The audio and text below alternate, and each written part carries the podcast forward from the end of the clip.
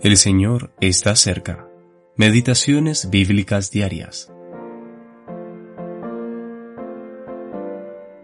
Dios nos dio vida juntamente con Cristo, y con Él nos resucitó y con Él nos sentó en los lugares celestiales en Cristo Jesús.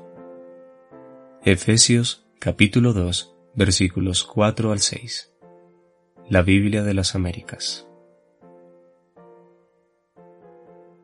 ¿Dónde vives hoy? La pregunta importante es esta. ¿Dónde vives? ¿En qué nivel vives normalmente? ¿Vives en los lugares celestiales diariamente? El Señor Jesús se refería justamente a eso cuando dijo, permaneced en mí. Permanecer significa quedarse donde estás Posicionalmente tú estás allí. Descansa en tu bendita porción, en aquel que es tu vida. Tus dos enemigos más mortales, Satanás y la carne, buscarán desmoralizarte en espíritu, llevarte al terreno de los sentimientos, al desánimo, bajo el peso de las circunstancias o condiciones externas. Sin embargo, tu correcta posición está en lo alto por lo tanto, rehúsa bajar de allí. Jamás te dejes dominar por sentimientos cambiantes.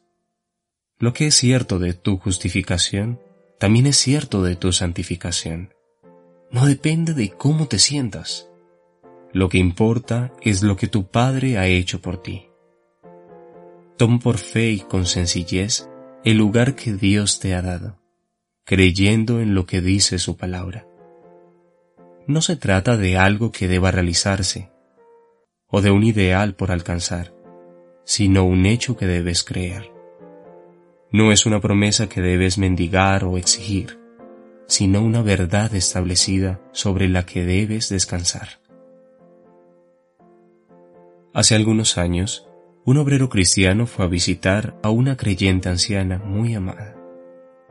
Ella vivía sola en una habitación lo cual hablaba de su extrema pobreza. Tratando de animar y consolar a su anciana amiga, él dijo, Bueno, pronto las pruebas del camino acabarán y seremos plenamente felices con nuestro bendito Señor en el cielo. Ese es mi hogar ahora, respondió ella.